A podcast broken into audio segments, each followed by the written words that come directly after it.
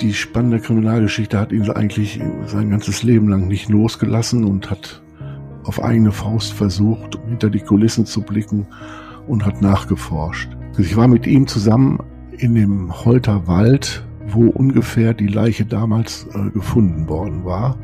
Das hat mich sehr, sehr aufgewühlt, als er da stand.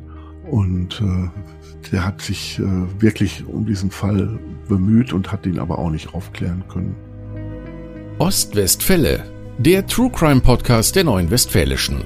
Wir sprechen mit Richtern, Zeugen, Ermittlern und Redakteuren der Neuen Westfälischen über Kriminalfälle aus unserer Region. Spannend, nah und made in OWL. In dieser Episode von Ostwestfälle sprechen wir über den Taximord von Gütersloh. Am 8. Juli 1930 entdeckt ein Landwirt auf Schloss Holte eine männliche Leiche im Unterholz. Es ist der 19-jährige Johannes Rottmann aus Gütersloh. Der junge Taxifahrer wird zu diesem Zeitpunkt seit vier Tagen vermisst. Sein Fahrzeug wurde bereits am Tag seines Verschwindens verlassen und ohne Zündschlüssel gefunden. Im Laufe der Ermittlungen werden zwar Verdächtige befragt, doch für den Mord kann am Ende niemand verhaftet werden. Warum? Konnte dieser Fall nie aufgeklärt werden. Um darüber zu sprechen, ist heute Wolfgang Wodke zu Gast. Als freier Mitarbeiter schreibt er schon seit Jahren für die Neue Westfälische. Für die Artikelserie Crime OWL hat er den historischen Fall über den ermordeten Gütersloher Taxifahrer bearbeitet. Ich bin heute wieder der Ostwestfälle Moderator. Mein Name ist Frank Philipp und ich begrüße unseren Gast sehr herzlich. Hallo, Wolfgang. Hallo, Frank. Wolfgang, wie bist du auf diesen Fall gestoßen? Der ist ja nun schon einige Jahre her. Was macht ihn so besonders? Durch Zufall. Ich habe mich für alte Mordfälle interessiert im Internet und bin dann darauf gestoßen. Und was ihn besonders macht, tja, das ist ein alter Fall und der war interessant, wie man, wie er beschrieben wurde im Internet. Und daraufhin habe ich angefangen, näher zu recherchieren. Wie haben Taxifahrer denn 1930 gearbeitet? Waren sie irgendwie selbstständig oder? Die waren selbstständig. Manchmal haben die ihre Fahrzeuge von Bekannten geliehen. Die haben auf eigene Kappe gearbeitet. Äh, es gab natürlich auch keine Taxiverbände, so wie man es heute kennt. Die standen dann in der gesamten Stadt herum. Funk gab es auch noch nicht und äh, die waren darauf angewiesen, dass die Fahrgäste dann an ihre Scheiben klopften wurde ja noch viel mit Pferd und Wagen eigentlich auch gearbeitet zu der Zeit dort in den 30er Jahren. Wie viel hat denn so eine Fahrt gekostet mit dem Automobil? Ja, da habe ich mal nachgeguckt. Äh, es wurde verhandelt. Es wurde mit dem Fahrgast verhandelt. Äh, eine normale Stadtfahrt hat so um die zwei Mark gekostet damals. Eine Menge und Geld, glaube ich, oder? Das war damals viel Geld, ja. Ja. Was weiß man denn über den Tag, an dem Johannes Rottmann verschwunden ist? Der war ja noch jung und hat als junger Taxifahrer gearbeitet äh, und besaß eine sandgraue Brenner Bohr-Limousine. Die war verziert mit rot-gelben Linien und er hat am 4. Juli 1930 vor dem Bahnhof in Gütersloh gestanden und auf Fahrgäste gewartet. Recht früh, schon bereits um 7.30 Uhr. So Zeugenaussagen. Dann sollen zwei Männer dunkel gekleidet in das Auto eingestiegen sein und nur zweieinhalb Stunden später wird das Taxi herrenlos in der Siegfriedstraße, also nicht weit vom Bahnhof in Gütersloh gefunden. Und von Johannes Rottmann fehlte jede Spur. Das war so äh, in den Recherchen zu finden, so. Das war in den Recherchen zu finden. Ja. Ich habe war lange im Stadtarchiv und habe alte Zeitungsausschnitte gewälzt und so wurde das überliefert. Und vier Tage später wird ja auch die Leiche des Taxifahrers gefunden von einem Landwirt. Wie war der Auffindeort? Was hast du da äh, nochmal gelesen? Was hast du gefunden? Der hat am 8. Juli Waldarbeiten äh, verrichtet bei Schloss Holte. Und plötzlich hat er seine Nase gerumpft und hat einen seltsamen Geruch wahrgenommen. Dann die Gewissheit, er hat wenige Meter von einem Sandweg entfernt einen toten Mann im Unterholz entdeckt und hat die Polizei informiert. Und nach ersten Untersuchungen am Fundort äh, hat die Polizei dann bestätigt, dass es sich um den vermissten Johannes Rottmann handelt. Überliefert worden ist in den Zeitungen, dass er angeblich mit einem Stein erschlagen worden ist und einen Kopfschuss erlitten hat. Äh, eine andere Quelle, die ich jetzt vor kurzem erst entdeckt habe, besagt, dass er mit einem Schlüssel, mit einem großen Schraubenschlüssel, Schraubenschlüssel erschlagen worden sei. Und das war sozusagen in den alten Zeitungen so noch überliefert und zu finden. Ne? Das war so überliefert, ja. Gibt es einen Verdacht? Wie ging das weiter? War es ein Raubmord?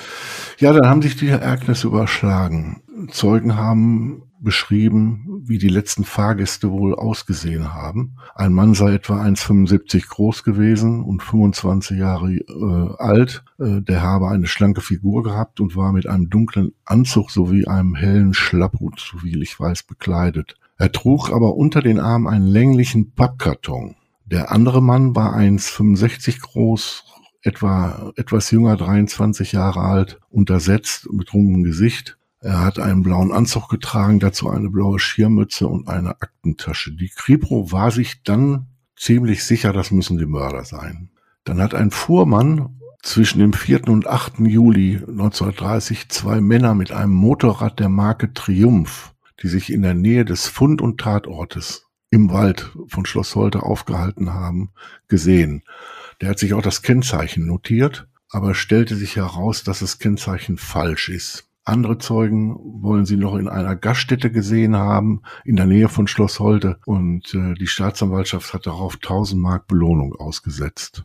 Das ist, das ist ebenfalls viel für die damalige Zeit. Sehr viel, ja. Ist man denen äh, irgendwie äh, habhaft geworden? Es war viel Chaos und ja. äh, es gab verdächtige Personen in Gütersloh, Ferl und Delbrück sind äh, diese Personen festgenommen worden und kurze Zeit nach Vernehmung wieder freigelassen worden. Äh, und am 10. Juli wurden in Münster zwei Straßenräuber auf frischer Tat ertappt. Auf die beiden passte auch die Beschreibung äh, zum Gütersloher Fall und die Polizei glaubte, die Täter äh, geschnappt zu haben. Bei den Männern wurde dann ein Dolch und ein unbrauchbarer Trommelrevolver gefunden. Kurz bevor die Handschellen klickten, hat der eine noch einen Autozündschlüssel weggeschmissen. Ob er zum Gütersloher Taxi passt, das ist nicht überliefert worden. War die haben auch nicht äh, herausfinden können, ob der Revolver benutzt worden ist, um äh, auf Johannes Rottmann zu schießen. Mhm. Es waren damals Rätsel über Rätsel. Die haben ja nun auch ganz anders gearbeitet als heute es war noch Weimarer Republik, wenn ich mich äh, ja, recht entsinne. Ja. Aber die Polizei hatte ja doch noch eine andere, ja, ich sag mal so, der Bürger hatte nicht so viel Rechte wie heute. Davon kann man schon mal ausgehen. Nein, und die Polizeiarbeit steckte ja damals noch in den Kinderschuhen. Ja. Äh, es ist ja, heute wird ja ganz anders gearbeitet. Man hat jetzt diese beiden dort verhaftet, wie du gesagt hattest. Sie, sie haben sich ja auch auffällig verhalten. Waren es dann diese beiden? Waren es die Täter? Wie ging der Fall aus? Beziehungsweise. Die haben, die wurden natürlich, man muss sich das so klassisch vorstellen, wie man früher äh, die Vernehmung durchgeführt hat. Äh, der Raum wurde abgedunkelt und zwei Lampen, zwei grelle Lampen wurden dann auf den äh, Tatverdächtigen gerichtet. Und so hat dieses Verhör auch in Bielefeld bei der Polizei stattgefunden. Die haben aber immer beteuert, dass sie aus Hamburg seien und auf den Weg nach Antwerpen angeblich, um dort neue Arbeit zu finden. Und es konnte auch nicht mehr festgestellt werden, so die Überlieferung in, äh, in den Zeitungen, ob der Zündschlüssel zum Taxi gehörte und der Revolver beim Mord benutzt wurde. Das ist nicht überliefert. Fest steht, äh, überführen konnte die Polizei die Straßenräuber äh, nicht. Und wurden die dann wieder freigelassen? Die wurden angeblich wieder freigelassen. Aber diese neue Quelle, die ich jetzt entdeckt habe, die sagt ein bisschen was anderes. Es äh, gibt ein Buch über alte Fälle in Gütersloh und da hat jemand recherchiert. Sieben Jahre später soll die Ehefrau eines der beiden Täter gegenüber einer Bekannten sich verplappert haben. Die Rede ist da von Karl Georg und Walter kurz darauf verhaftet worden und die sollen alles gestanden haben. Schiffer verschuldet, sein Arbeitgeber hatte ihm gekündigt, Ihm kam in den Sinn, mit seinem Komplizen den Geldboden einer Firma zu überfallen. So steht es da drin. Und da er glaubte, mit dem Fahrrad nicht genug und rasch genug fliehen zu können, wollte er ein Taxi kapern. Dass er ausgerechnet an Johannes Rottmann geriet, war Pech. Die beiden kannten sich von der Arbeit. Schimm sein Komplize befürchteten, Rottmann werde gegen sie aussagen, also beschlossen sie, ihn nicht auszusetzen, sondern umzubringen. Sie hätten ihn in den Kopf geschossen und mit einem Schraubenschlüssel erschlagen den Geldboten haben sie nicht mehr überfallen. Und hier steht dann nur noch ein Satz. Am 11. Juni 38 köpfte man sie in der Strafanstalt Wolfenbüttel mit einem Fallbeil. Boah. Also das heißt, Wolfgang, äh, man hat dann doch zwei Tatverdächtige ermittelt, die über die Ehefrau irgendwie verplappert ähm, ans Tageslicht kamen. Die hat man dann verurteilt, sogar zum Tode. Und das Urteil ist auch verstreckt worden.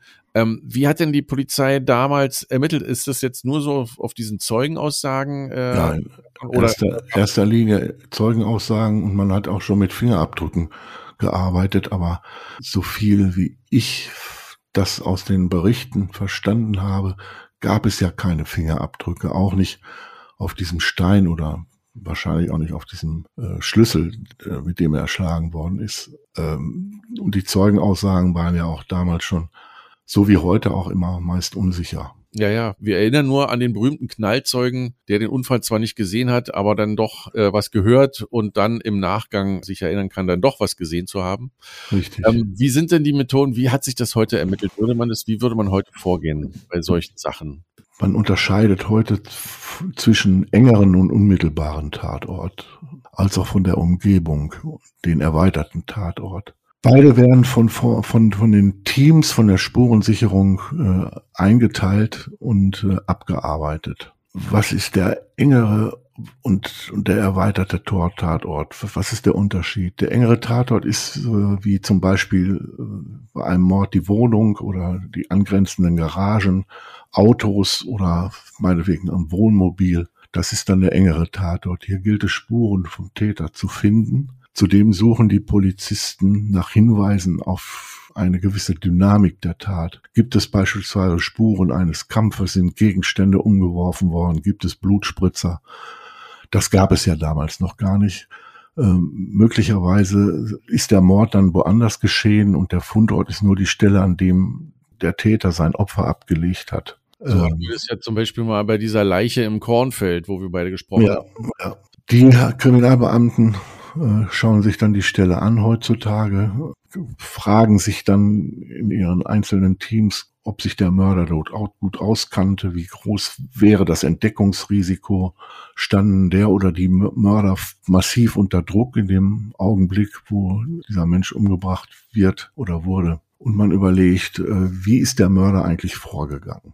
Da, dafür gibt es natürlich auch äh, bestimmte Leute, die sich Profiler nennen und die sich den Fall nochmal genau äh, anschauen.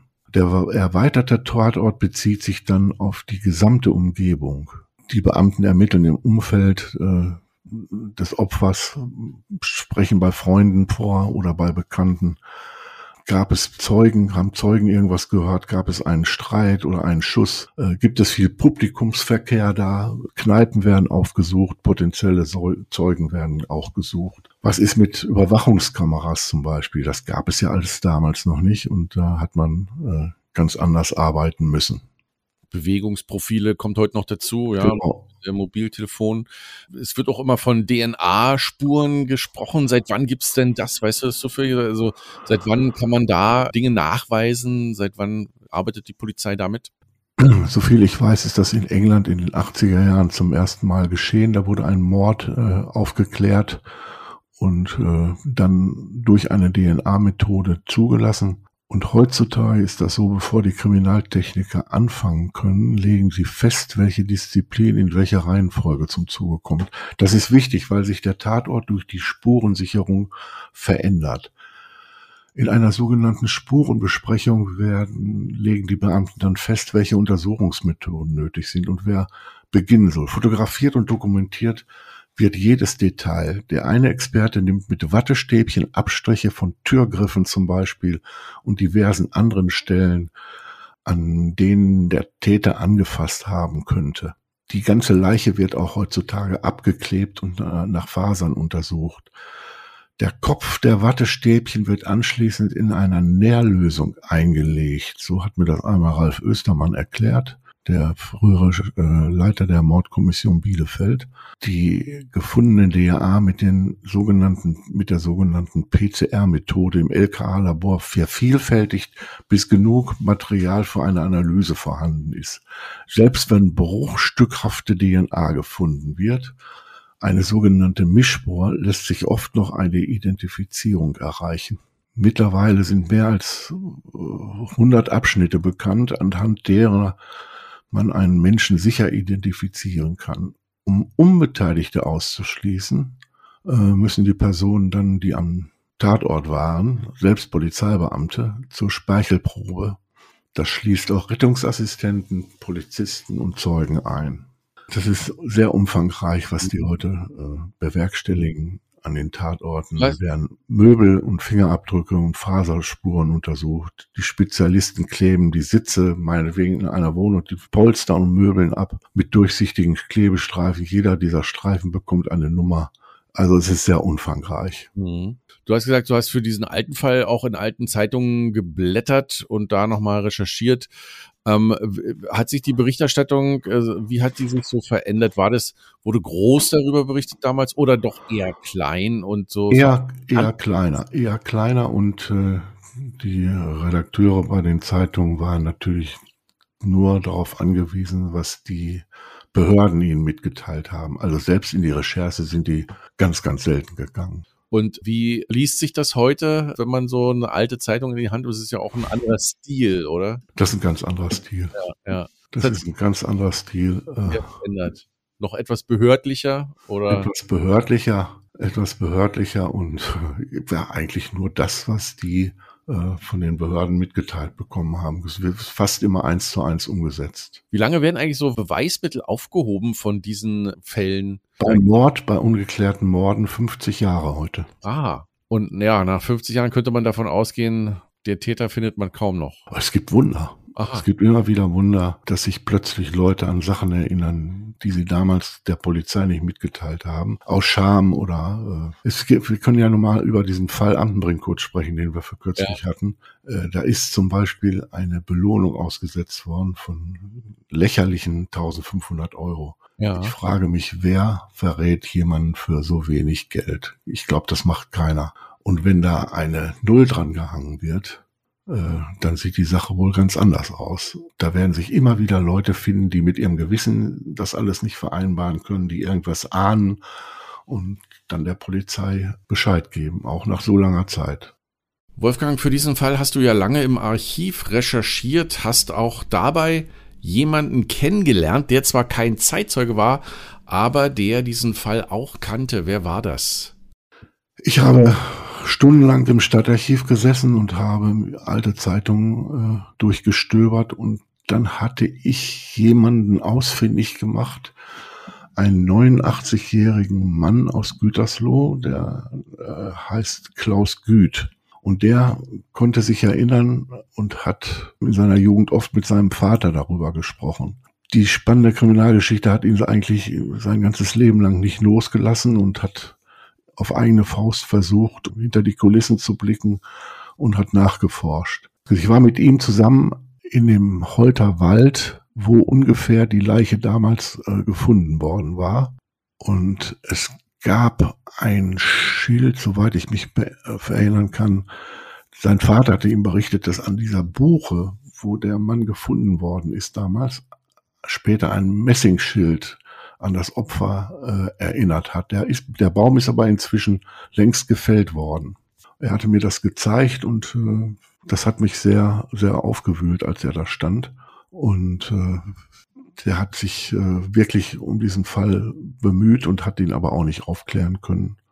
Und dann bist du noch, hast du nachgehakt? Du hast gesagt, da. Und da, dann habe ich nachgehakt, ja. Daraufhin bin ich dann noch mal ins Archiv und habe versucht, noch andere Ausschnitte zu finden und habe dann auch eine so diese spektakulären Polizeiaufnahmen von den Verdächtigen entdeckt. Diese Straßenräuber in Münster, die ja von der Seite und von vorne fotografiert worden waren. Weiter gab es da einfach nichts. Aber die, aber persönliche Beziehungen hatten die jetzt nicht zueinander zum Opfer, also der 89-jährige. Nein, nein, nein. Die, das war nur äh, die Geschichte. Der nur die Geschichte, die sein Vater ihm erzählt hat. Ich weiß auch gar nicht, äh, ob Klaus, das war jetzt, jetzt einige Jahre her, ich weiß auch gar nicht, ob der Klaus Güth noch unter uns weilt. Wolfgang, vielen Dank für deine Recherchen und auch für deine Informationen zu diesem doch historischen Fall, der auch jetzt noch immer wieder Leute berührt. Vielen Dank und vielleicht bis demnächst bei Ostwestfälle. Alles Gute. Aus Mangel an Beweisen muss die Polizei die beiden ersten Tatverdächtigen wieder gehen lassen. Doch laut einer neuen Quelle sollen zwei Täter einige Jahre später verhaftet worden sein, Sie sollen die Tat gestanden haben und wurden dann am 11. Juni 1938 mit dem Fallbeil hingerichtet. Die Originalakten und auch das Beweismaterial wurden allerdings vernichtet. Was bleibt, sind Artikel aus der Zeitung. Das war eine weitere Episode von Ostwestfälle, dem True Crime Podcast der Neuen Westfälischen. Redaktion Sonja Vollmer. Weitere packende Kriminalfälle aus unserer Region auch jederzeit auf nw.de und in der NW Plus App in der Serie OWL Crime. Wenn Ihnen diese Episode gefallen hat, klicken Sie doch gern auf Abonnieren und freuen Sie sich auf die nächsten Folgen von Ostwestfälle, dem True Crime Podcast der Neuen Westfälischen. Mein Name ist Frank Philipp. Bis bald.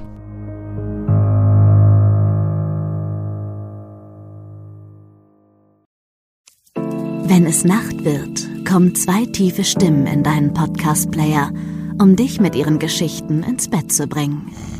Rote Bar ist dein Einschlaf-Podcast zum Einkuscheln und Wegschlummern. Ich hatte mal eine Freundin, wenn wir zusammen im Urlaub waren, dann ging sie im Pool und dann guckte sie mich an. Ah, oh, ich habe schon gemacht. Ah. Dann ins Meer. Ah, oh, ich habe schon gemacht. Und die machte immer direkt überall ins Wasser rein. Was war sie für eine Rasse? Ein Collie oder? Eine Blondine. Hör ihn zweimal, dreimal, zehnmal und schlaf immer wieder dabei ein. Tim und Matze brummen dich zur Late Night in den Schlaf.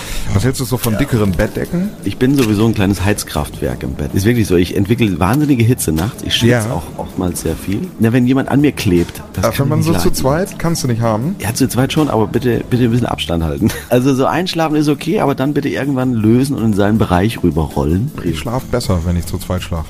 Ich glaube, es ist Gewohnheit. Das kann sein. Ich glaube, wenn man sich ein halbes Jahr hinter seinen Chef legen würde, dann würde man den von heute auf morgen vermissen. Das ist so ein bisschen wie das Stockholm-Syndrom. Kennst du das? Wenn der Entführer ja, von einem lässt, dann vermisst man den. Schöne Träume mit Rote Bar Podcast, dem entspanntesten Podcast in Deutschland.